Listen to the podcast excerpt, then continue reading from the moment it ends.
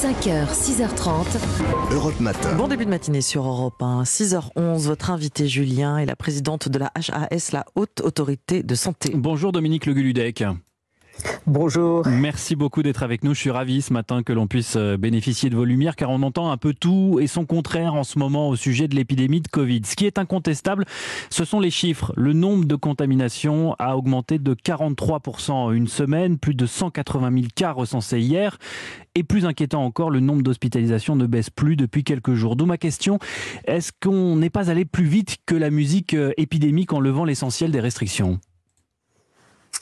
Alors, vous savez, la décision de maintenir ou de lever les restrictions, c'est une décision gouvernementale complexe qui prend en compte des éléments qui sont beaucoup plus larges que simplement les données scientifiques euh, qui nous euh, guident nos recommandations au sein de la haute autorité de santé. Et euh, notamment, elles doivent, elles doivent tenir compte de l'acceptabilité des restrictions qui sont mises en œuvre depuis maintenant plus de deux ans. Mmh. Euh, je dirais que les Français ont vraiment joué le jeu pendant deux ans. Hein. Ils se sont efforcés de respecter toutes les restrictions alors que c'était pas toujours facile dans leur quotidien. Alors vous avez raison, hein, l'épidémie marque une, une réelle reprise on ne peut pas vraiment dire le niveau qu'elle atteindra, qu'elle atteindra exactement. Euh, les, les projections de, de l'Institut Passeur euh, que nous avons utilisées dans nos derniers avis semblent indiquer en effet euh, que, qu'elle hmm. atteindra un niveau important dans les, dans les 100 000 cas quotidiens à peu près, mais, mais qu'elle resterait toujours inférieure à janvier. Je vais vous reposer ma question différemment. Est-ce que la situation sanitaire ce matin que vous analysez euh, en tant que spécialiste impose à vos yeux ou imposerait à vos yeux qu'on rétablisse certaines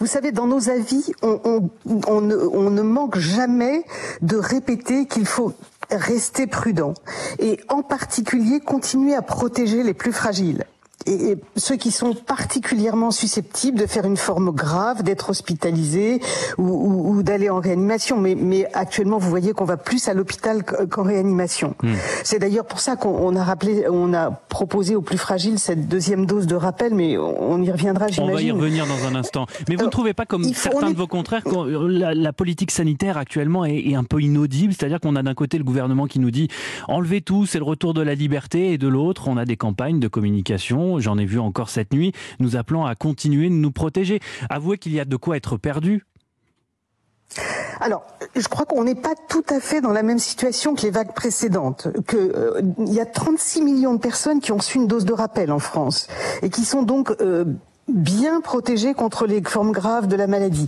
Pas complètement, mais bien. Euh, deuxièmement, on sait que Omicron euh, euh, donne moins de formes graves, en particulier chez les jeunes. On sait que les, les, gens âgés restent les plus susceptibles. Donc je crois qu'il faut garder du bon sens et, même s'il n'y a pas, euh, s'il y a une levée des restrictions obligatoires, ce n'est pas synonyme de lever de vigilance. Donc vous appelez ce matin à ce qu'on conserve au maximum le masque, par exemple en intérieur, au travail notamment? Je crois qu'il faut, il faut rester, il faut s'adapter aux, conditions, savoir combien on est, et que dans les, dans une pièce, dans les lieux fermés où on est nombreux, il faut rester prudent et en effet aérer, euh, avoir un peu de distanciation, garder, garder le masque. Il faut vraiment faire euh, preuve de bon sens, même si les choses ne sont pas obligatoires. Est-ce que ce masque est toujours pleinement efficace face euh, au sous-variant BA2, le petit frère de parce que lundi, euh, Olivier Véran, le ministre de la Santé, a, laissé penser que euh, certaines mesures barrières n'étaient plus efficaces face à la haute contagiosité de ce sous-variant. Alors, le masque reste efficace quel que soit le virus. Il peut l'être un peu plus ou un peu moins, mais des études récentes ont encore montré que, les masques restaient franchement efficaces pour éviter, à titre individuel, pour éviter la maladie. Elle, elle, protège sur, les, virus, les différents variants, euh, d'environ 60%. Qu'est-ce qui est à l'origine de ce rebond de l'épidémie C'est euh, le retour en classe sans masque avec l'allègement du protocole sanitaire C'est ça qui est à l'origine de ce, rebond de contamination? Alors, euh, c'est difficile à dire, hein, parce qu'on n'a pas de données précises sur ce point. Euh, il est néanmoins possible que la levée de cette restriction, à l'instar de toutes les autres, soit un des éléments susceptibles d'expliquer ce rebond. Hein. Je, vous pose cette question parce qu'on constate que les régions les plus touchées à l'heure actuelle sont celles qui appartiennent à la zone B, c'est-à-dire les premières à être revenues en classe fin février. Oui, il est possible que cette levée d'obligation du masque à l'école euh, soit une partie de l'explication. Mais je vous rappelle aussi que l'acceptabilité du masque à l'école euh, constitue une contrainte non négligeable hein, dans le quotidien des enfants. Donc c'est vrai que les, décisions ne sont pas simples. Hmm. Ça ne vous inquiète pas de voir certains départements plutôt épargnés jusqu'ici par l'épidémie, qui n'ont donc pas une, forte immunité naturelle, typiquement les Côtes d'Armor, qui affichent ce matin un taux d'incidence de 1450 cas pour 100 000 habitants considérable? C'est considérable et encore une fois, même si ce variant donne beaucoup moins de formes sévères que, euh, enfin globalement au micron, hein, ils sont sous-variants, hmm. on n'a pas de données précises sur le sous-variant encore, hein, c'est un peu tôt, mais les premières données qu'on a semblent indiquer qu'il est plus contagieux mais pas plus sévère. Et évidemment, cela implique qu'il faut continuer à être vigilant. Euh, il faut euh, que ceux qui n'ont pas eu le rappel le fassent parce que là on sait, là maintenant on a hmm. des données pour dire que ce rappel est efficace.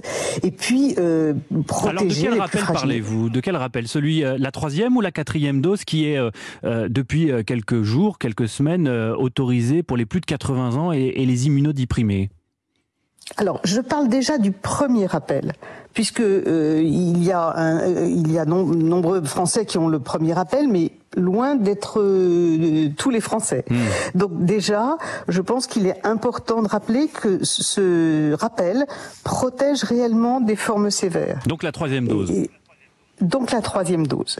Maintenant, nous parlons plutôt pour la pour le deuxième rappel, hein, vraiment uniquement des, des gens à haut risque à très haut risque. Euh, nous avons vu pendant euh, le mois de au 10 mars par exemple que les plus de 60 ans représentent 80% des patients hospitalisés avec Covid. Hmm. Vous voyez, euh, 80% c'est quand même beaucoup.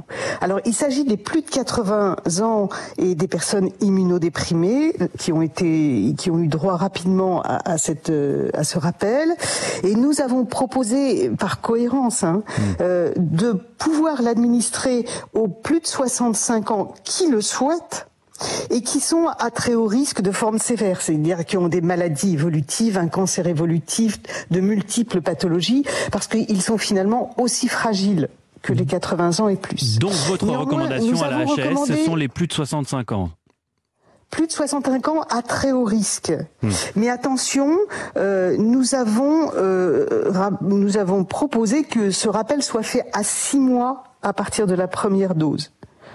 Pourquoi?